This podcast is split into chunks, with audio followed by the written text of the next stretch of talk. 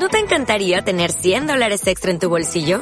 Haz que un experto bilingüe de TurboTax declare tus impuestos para el 31 de marzo y obtén 100 dólares de vuelta al instante.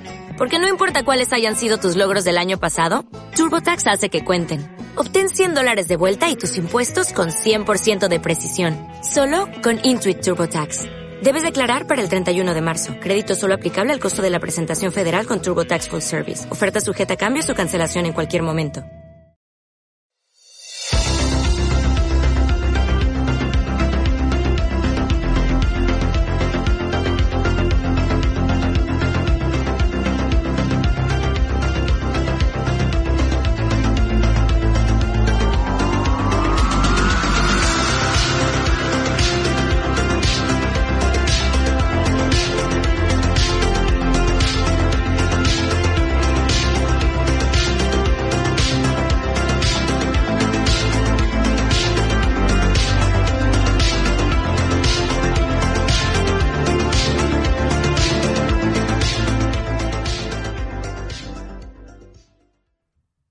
Hola a todos, muy buenas, ¿qué tal? ¿Cómo estáis?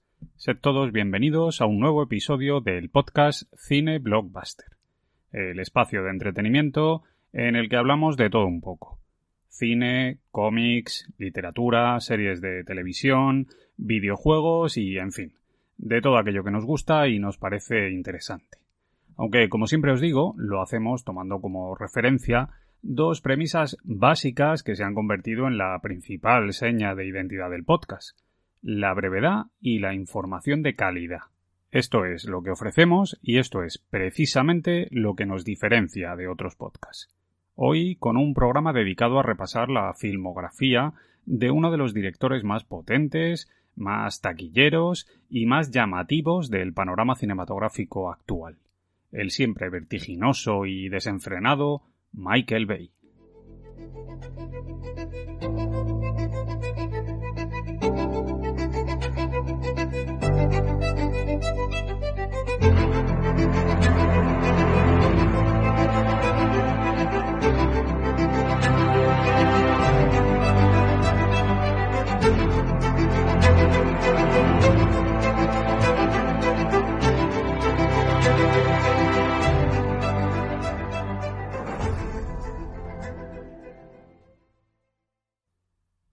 Lo primero que vamos a hacer es dar algunos datos biográficos del protagonista del programa de hoy, el amigo Michael Bay, un californiano que vino al mundo el 17 de febrero de 1965 y que desde muy jovencito se sintió fascinado por el mundo del entretenimiento.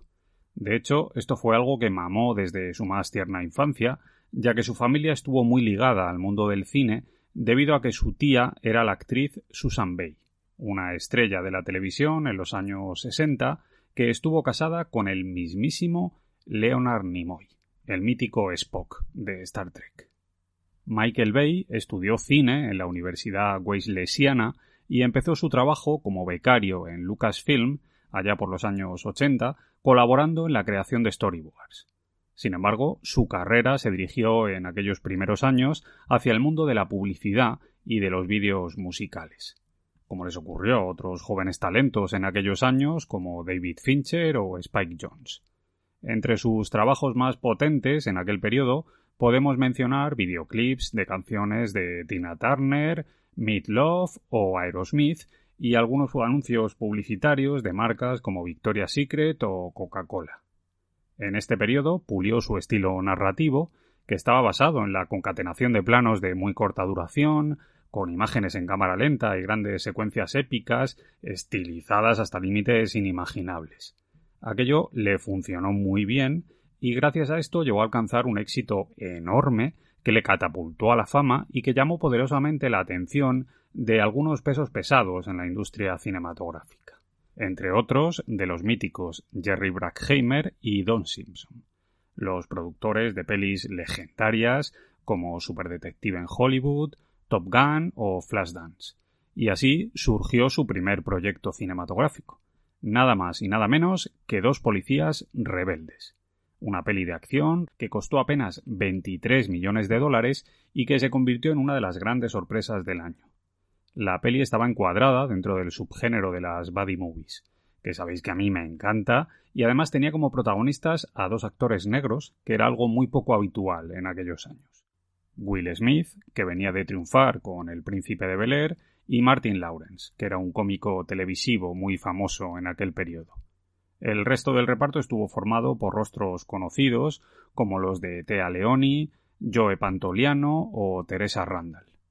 Como podéis imaginar, la peli fue un auténtico bombazo que revolucionó el cine de acción y que catapultó a la fama a sus protagonistas y al propio Michael Bay, que demostró saber manejar presupuestos potentes y grandes producciones hollywoodienses. Dos policías rebeldes recaudó la friolera de 141 millones en todo el mundo.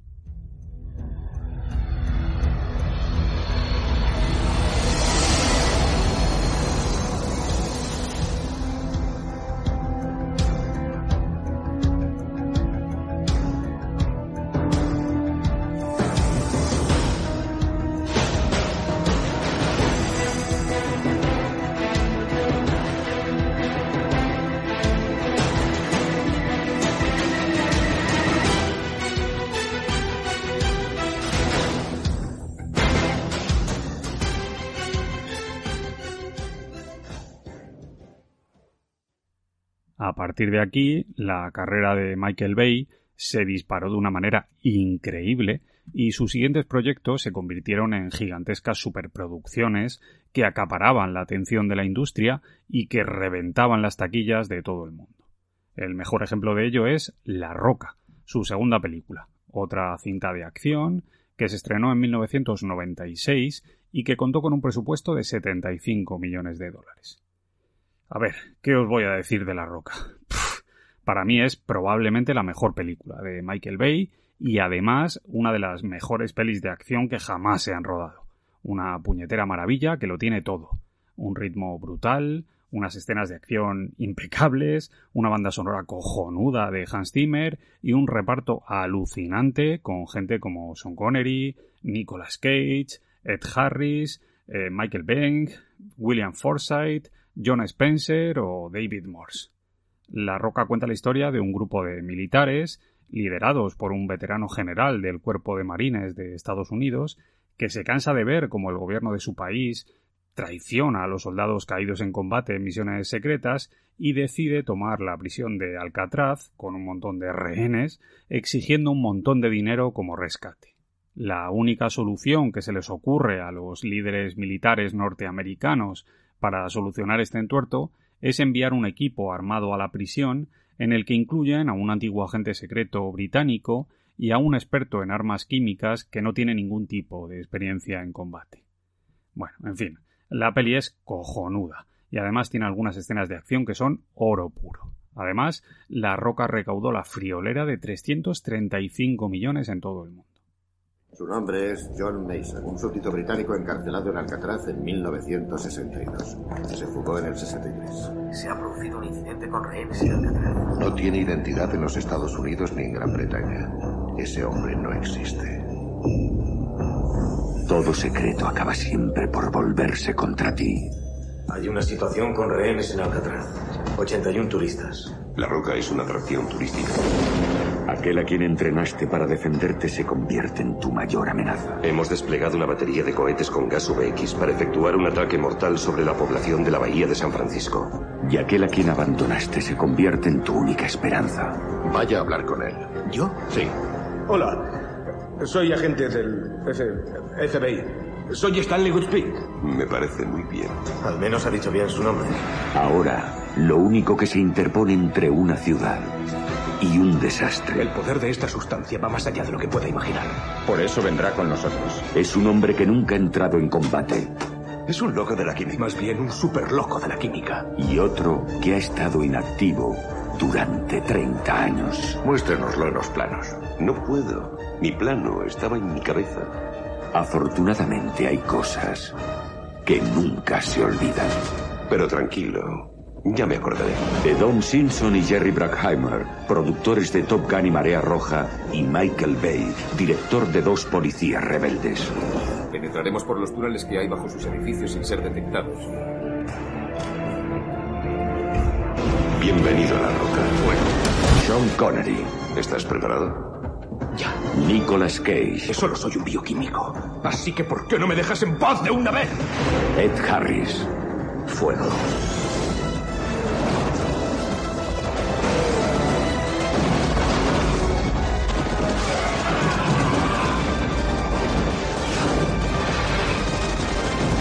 Próximamente. Prepárate.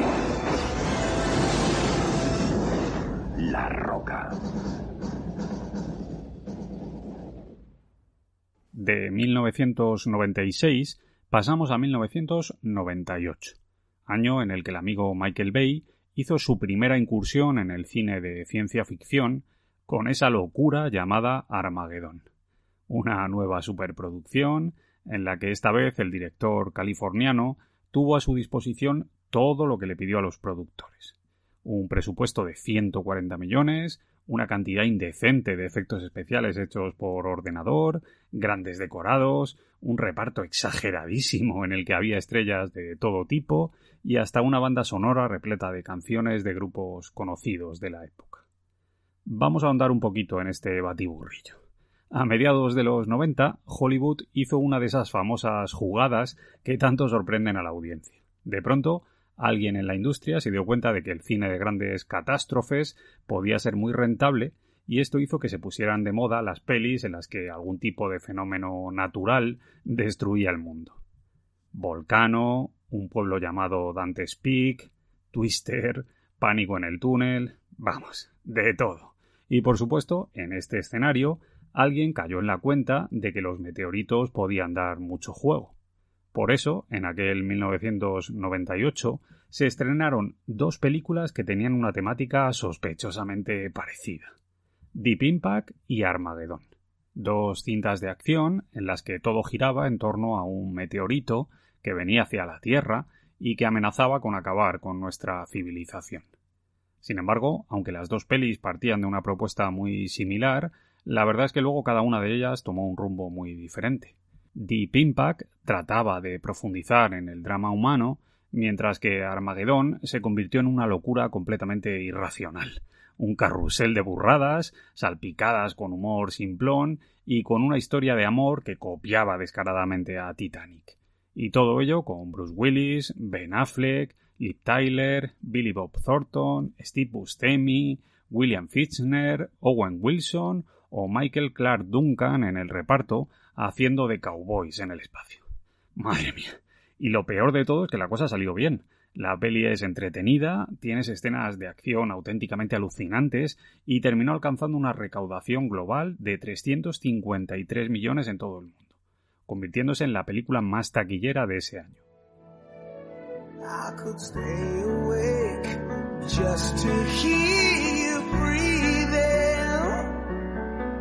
Watch you smile while you are sleeping, while you're far away and dreaming. I could spend my life in this sweet surrender.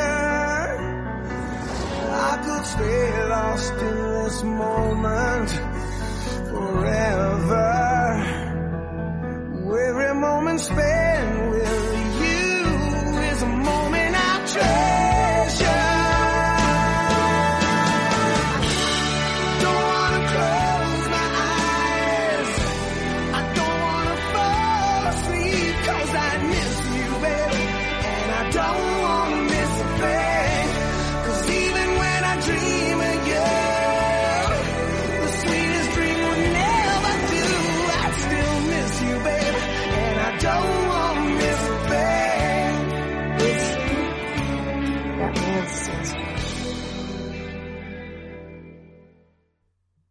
éxito de Armagedón convirtió a Michael Bay en el niño mimado de Hollywood, y por eso su siguiente proyecto no se quedó atrás en cuanto a envergadura, más bien todo lo contrario. Me refiero a Pearl Harbor, una versión carísima y rodada con todo lujo del famoso ataque japonés a la base norteamericana homónima que se produjo el 7 de diciembre de 1941 y que precipitó la entrada de Estados Unidos a la Segunda Guerra Mundial. Pearl Harbor se estrenó el 25 de mayo de 2001 con un presupuesto altísimo de 140 millones de dólares. Hablamos de una película histórica, extraordinariamente colorida y rodada con todos los lujos técnicos del mundo, que trató de repetir el éxito comercial de Armagedón, insistiendo en la idea de colar una historia de amor épica y con un final triste en medio de una película cargada de acción y de efectos especiales. Desde mi punto de vista, en este caso, la peli es algo más moderada en lo que tiene que ver con el tono y quizás tiene un ritmo algo más lento. No obstante, los efectos especiales vuelven a ser acojonantes, y además el reparto está repleto de caras conocidas. Ben Affleck, que repite, Josh Harnett, Kate Beckinsale, Cuba Gooding Jr., Alec Baldwin, John Boyd, Tom Sizemore, Dan Aykroyd, William Fichtner y hasta Jennifer Garner. La peli volvió a ser un enorme éxito comercial, con una recaudación de 449 millones a nivel global. Y esto se convirtió en la tónica habitual en los años siguientes, en los que los proyectos de Bay volvieron a ser enormes.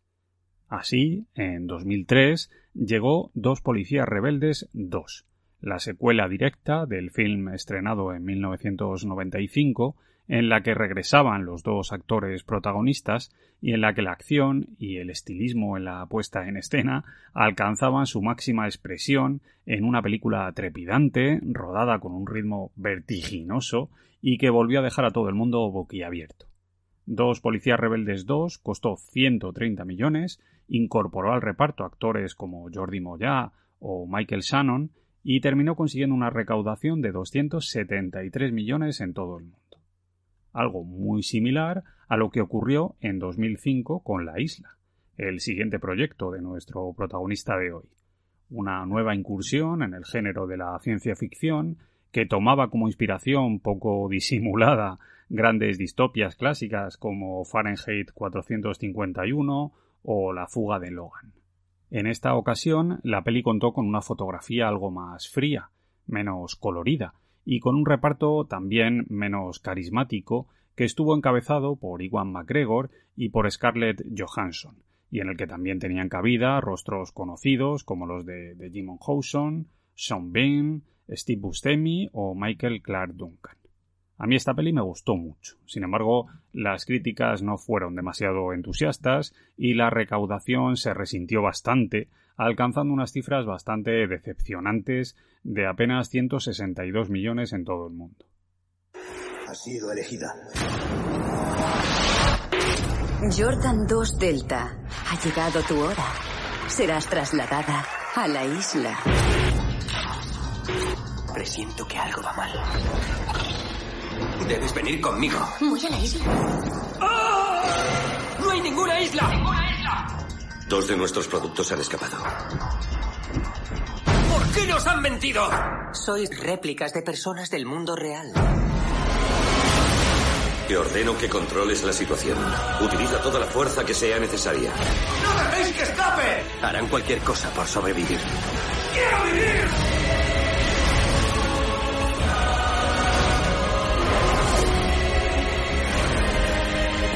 Las posibilidades son infinitas.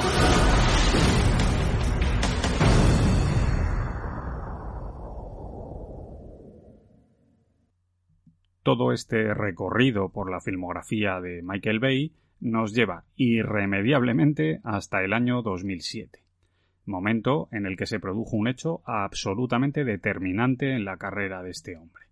Me refiero a que en ese 2007, concretamente el 3 de julio de 2007, llegó a los cines de todo el mundo la peli que estaba llamada a cambiarlo todo en su carrera. Os estoy hablando, lógicamente, ya lo habréis imaginado, de Transformers. Una película que nació básicamente como un capricho de los productores Tom DeSanto y Don Murphy, que eran fans de los Transformers desde que eran unos críos y que vieron en el desarrollo de los efectos especiales hechos por ordenador una oportunidad de hacer realidad su sueño de llevar las aventuras de los robots estos de Hasbro a la pantalla grande. Para hacerlo apostaron muy fuerte y se rodearon de un equipo auténticamente alucinante. Steven Spielberg en la producción, Roberto Orsi y Alex Kurtzman en el desarrollo del guion y el propio Michael Bay en la dirección. una apuesta increíblemente ambiciosa en la que invirtieron 150 millones y que terminó convirtiéndose en uno de los mayores éxitos comerciales de toda la historia del cine. La peli contaba la historia de la eterna confrontación entre los Autobots y los Decepticons, antiguos habitantes del planeta Megatron que llegaban a la Tierra buscando un antiguo objeto de un poder incalculable. Y además estaba protagonizada por dos jóvenes estrellas emergentes del momento, como Sia LeBoff y Megan Fox, que estaban escoltados por estrellas de la talla de Josh Duhamel, Tyrese Gibson, John Boyd, John Turturro o Bernie Mac. A ver, voy a tratar de ser objetivo con esta peli. A mí Transformers no me gusta especialmente, lo reconozco. Me parece que la peli es exageradamente fantasiosa, muy infantil y en algunos aspectos incluso chabacana. Además, el ritmo que Bay le imprime a las cosas me termina pareciendo algo cansino y exagerado. Sin embargo, no voy a ser hipócrita. No tengo ningún problema en reconocer que en 2007, cuando se estrenó la peli, los efectos especiales me dejaron completamente patidifuso. Todavía me acuerdo de cuando vi el primer tráiler que colgaron en internet con el robot aquel transformándose, corriendo por la carretera y chocándose con el autobús. Fue increíble. Me quedé completamente loco. Nunca nadie había hecho algo parecido, y eso hay que reconocérselo. Fue brutal. Además, el tono en aquella primera peli era simpaticote, y todavía no sabíamos que si Alegoff y Megan Fox estaban más para allá que para acá. Por eso yo tengo que decir que la peli yo la disfruté. Salí del cine mareado, eso es verdad, pero contento. Y esto fue algo generalizado, creo yo. De hecho, la peli terminó consiguiendo una recaudación de más de 700 millones en todo el mundo, que es una auténtica barbaridad. Por tanto, mi problema con esta franquicia no nace con esta primera peli, que me gusta y que hasta disfruté cuando la vi por primera vez en el cine. Mi problema con los Transformers viene con todo lo que vino después, con ese montón de películas que veis empeñó en rodar, que desde mi punto de vista no aportan nada, y que terminaron haciendo que me cansara y que terminara por darme igual los efectos especiales, las supermodelos que cogían como protagonistas, los chistes y las guerras interplanetarias estas. Al final, tanto dar la matraca con los robots ha terminado por hacer que les coja manía. ¿Qué queréis que os diga? A mí me sobran todas estas secuelas. Y es que encima son un montón. Vamos a ir repasándolas. La venganza de los caídos en 2009, El lado oscuro de la luna en 2011, la Era de la Extinción en 2014 y El Último Caballero en 2017. Todas ellas dirigidas además por el propio Michael Bay. Y además, por si esto fuera poco, un spin-off sobre Bumblebee que llegó en 2018 y que eso sí ya es de otro director. Vamos, una pena. Pelis super taquilleras con las que han ganado un montón de pasta indecente, pero que me parecen un coñazo absoluto. Tengo una sorpresa para ti, hijo. No, no, no, no, papá. Oh, será una broma. Pues sí, lo es. No te compraré un Porsche. Te diré algo, chico. El conductor no elige el coche. El coche lo elige a él. Es un vínculo místico entre el hombre y la máquina.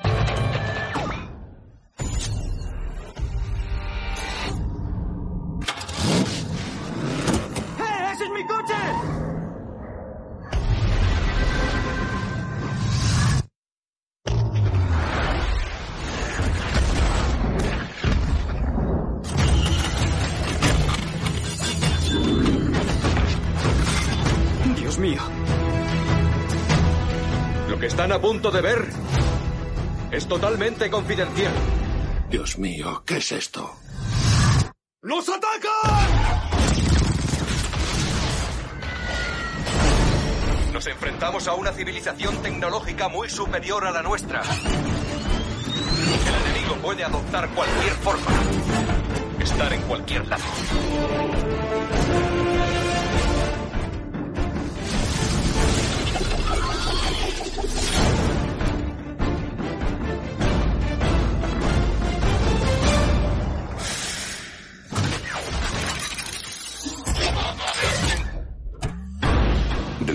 Michael Bay. ¡Oh no, apartaos! Y el productor ejecutivo Steven Spielberg. ¡No! ¡No les hará daño!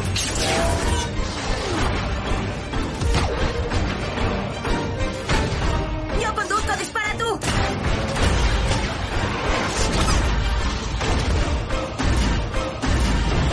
Sube al coche, confía en mí.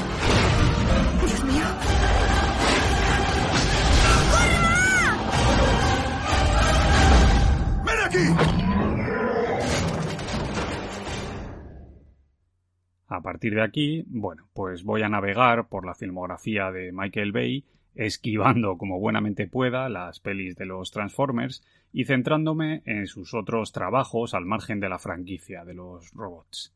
De manera que el siguiente título del que voy a hablaros es Dolor y Dinero, una peli que, desde luego, ya es otra cosa. Dolor y Dinero se estrenó en 2013 y es, básicamente, una rareza dentro de la filmografía del amigo Michael Bay. Hablamos de una peli relativamente pequeña, con solo 23 millones de presupuesto y con un tono y una temática completamente distintas a lo que el director nos tenía acostumbrados últimamente. Aquí no hay épica, no hay grandes héroes, ni mucho menos epopeyas grandilocuentes. Esto es otro rollo. La peli se centra en un grupo de culturistas que no tienen demasiadas luces y que tratan de secuestrar a un empresario para sacarle la pasta a base de torturas y de extorsiones. Una peli entretenida, original y con un guion inesperadamente sólido que a mí me gusta mucho y que supuso una auténtica sorpresa en el momento de su estreno. En el reparto, además, tenemos a gente como Mark Wahlberg, Dwayne Johnson, Anthony Mackie, Ed Harris y hasta Rebel Wilson y la peli terminó consiguiendo estupendas críticas y una recaudación pequeña pero muy correcta de 86 millones a nivel mundial. Personalmente, tengo que decir que esta peli fue la que me ayudó a no perder la fe en Michael Bay cuando el tipo estaba perdidísimo con sus movidas de los Transformers. Y si de esta peli os digo que me gusta mucho, algo parecido ocurre con su siguiente proyecto, una cinta bélica titulada 13 horas Los soldados secretos de Benghazi. Una peli protagonizada por John Krasinski, que contó con un presupuesto de apenas 45 millones y que volvió a mostrarnos la mejor cara de Michael Bay. Hablamos de una peli puramente de acción, con un ritmo adrenalínico y con una parte final cargada de explosiones, tiroteos y muertes violentas que es oro puro. Una maravilla que pasó algo desapercibida en el momento de su estreno, pero que resulta súper interesante. Sin duda, una peli a reivindicar. ¿Cómo vas, hermano? Cuando paras es lo peor, ¿verdad? La adrenalina se va y la mente empieza a divagar. Sí. No he pensado en mi familia ni una vez. Pero ahora sí. Aquí arriba, en medio de este infierno.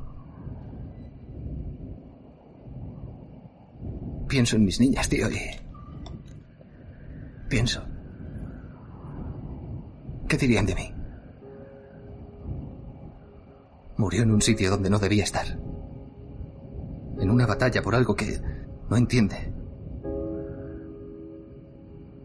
En un país que no le importa nada. Cada vez que vuelvo con Becky y esas niñas pienso, ya está. Me quedo aquí y luego pasa algo y acabo aquí. ¿Por qué será? ¿Por qué no puedo volver a casa? ¿Por qué no puedo volver a casa y quedarme ahí?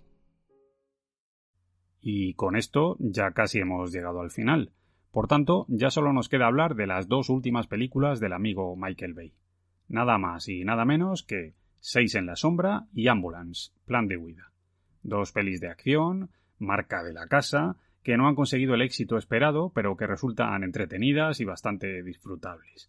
Pero bueno, vamos por partes. Seis en la sombra se estrenó en 2019 y tiene la particularidad de ser una producción de sello Netflix, una gran superproducción con un presupuesto gigantesco de 150 millones que se estrenó directamente en streaming y que se convirtió en uno de los mayores éxitos de la compañía. La peli tiene a Ryan Reynolds como protagonista y además cuenta con otros rostros conocidos como los de Melanie Lauren, Dave Franco, Adria Arjona o Ben Hardy en el reparto. La verdad es que la peli no es gran cosa. Básicamente hablamos de una cinta de acción con un montaje rapidísimo pero muy simple que se disfruta en un primer visionado pero que no aporta nada realmente interesante. Y algo parecido ocurre con Ambulance, Plan de Huida, el que hasta ahora es el último proyecto de Michael Bay. Una peli que sí se estrenó en cines, de hecho hace apenas unos meses, pero que apenas consiguió repercusión. Otro proyecto de presupuesto medio que costó 40 millones y que pasó sin pena ni gloria por la taquilla, consiguiendo una recaudación bajísima de apenas 51 millones a nivel mundial. ¿Es una mala peli? Pues no, la verdad es que no. Es entretenida, tiene unas escenas de acción que son la hostia, y Bay se lo pasa en grande jugando con los drones. Sin embargo, demuestra que el público ha perdido interés por este tipo de proyectos y por lo que el director les está ofreciendo. Una verdadera pena que, indiscutiblemente, va a condicionar el futuro del propio Michael Bay.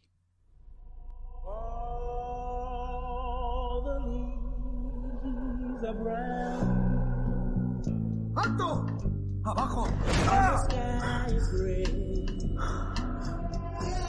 ¿Qué quiere? Nos la llevamos. Es un policía herido. Hay que llevarlo al hospital. Necesito tu ayuda. ¿Por qué te niegas? ¿Ahora secuestramos? Que nadie choque con esa ambulancia. Tenemos a un compañero dentro. ¿Tienes experiencia en urgencias? Triaje de combate. Eres soldado. Sí. Estamos intentando salvarte. Uno, dos, ¡No!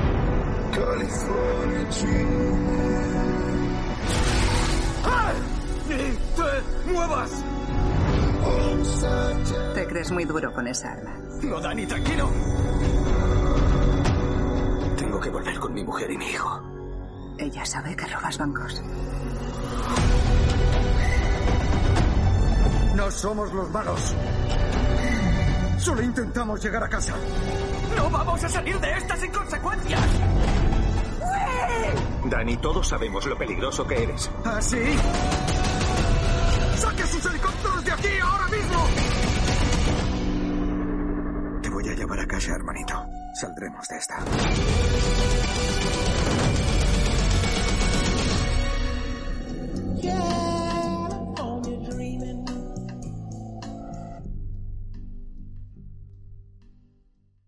Por otro lado, antes de marcharme, quiero mencionar que el amigo Michael Bay no se ha limitado únicamente a dirigir películas. El tipo ha ganado mucha pasta en estos últimos 30 años y la ha invertido de manera muy inteligente en crear varias empresas que se ubican dentro del mundo de la creación del contenido audiovisual.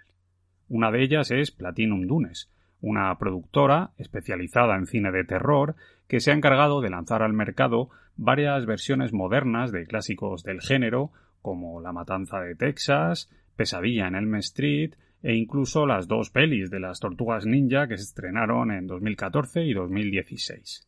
Otra de las empresas en las que ha invertido es Digital Domain, una compañía dedicada a la creación de efectos especiales que fue creada en los años 90 por James Cameron y por Stan Winston y en la que Bay ha metido pasta y ahora ocupa un puesto en el Consejo de Administración. Digital Domain es responsable de crear los efectos especiales de pelis míticas como Titanic, El Quinto Elemento, Armagedón, El Día de Mañana, Transformers, Piratas del Caribe o Tron Legacy. Además de eso, Bay también participa en una empresa de publicidad y en una compañía que desarrolla software relacionado con la realidad aumentada. Negocios, todos ellos bastante lucrativos.